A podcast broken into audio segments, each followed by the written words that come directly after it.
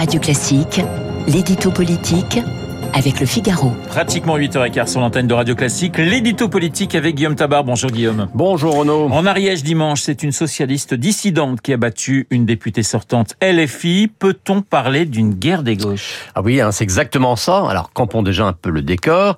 Il y avait donc une législative partielle dans la deuxième circonscription de l'Ariège, une circonscription qui est à gauche depuis un siècle et même depuis que le suffrage universel existe. En juin, une candidate LFI, Béatrice Taurine, avait battu une candidate LREM. Et neuf mois plus tard, dans cette partielle, donc, la macroniste s'est effondrée et le second tour a donc opposé la sortante mélanchoniste à une socialiste dissidente, Martine Frogier. Eh bien, c'est elle qui, dimanche, a écrasé la sortante LFI. Alors pourquoi parler de PS dissidente? Bien, tout simplement parce que Martine Frogier n'était pas soutenue par le PS et c'est là que l'on touche du doigt la guerre des gauches dont vous parliez. Car, on le sait, hein, Olivier Faure, le premier secrétaire du PS, a fait le choix de l'alliance avec LFI au sein de la NUPES.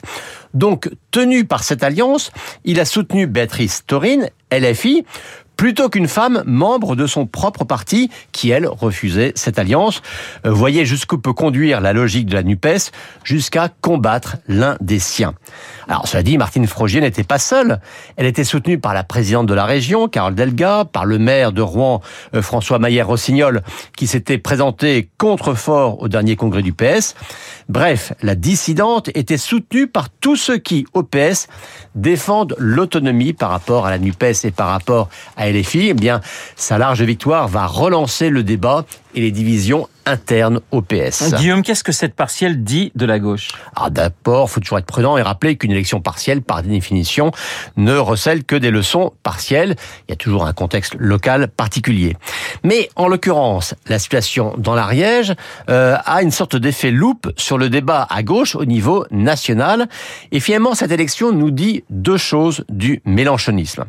Euh, première chose, c'est qu'après avoir permis à la gauche de sauver, même de conquérir des sièges aux législatives de juin, le mélanchonisme provoque désormais un front républicain contre lui. Euh, c'est la rançon hein, du spectacle donné par les insoumis à l'Assemblée nationale, à Sainte-Soline ou ailleurs. Pour beaucoup, y compris parmi les électeurs de gauche. Cette attitude désormais fait peur et même représente un danger pour la démocratie. Et puis, deuxième constat, c'est l'intolérance et même le sectarisme. Car, sous prétexte qu'elle a été battue, Béatrice Taurine a dit que sa défaite était une victoire de la droite. Je rappelle que dans l'Ariège, la droite, elle n'existe pas. Euh, et rappelons aussi que Martine Frogier et socialiste et qu'elle ne sera pas à l'Assemblée euh, un soutien du gouvernement. Alors oui, bien sûr, hein, elle a reconnu des voix, elle a recueilli des voix venant d'ailleurs, venant de la majorité et même en partie du RN.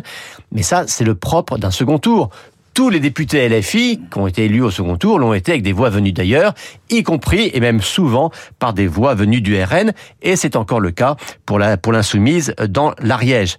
Alors vous savez, avec LFI, c'est très simple. Hein. Tout ce qui n'est pas eux, c'est la droite donc le mal. Et plus ils font fuir, et plus le problème, c'est les autres. D'ailleurs, hein, il suffit d'entendre le communiste Fabien Roussel pour comprendre aujourd'hui que la chape mélanchoniste est de plus en plus mal vécue à gauche. L'édito politique signé Guillaume Tabar. Tout de suite, Guillaume Durand et les stars de l'info.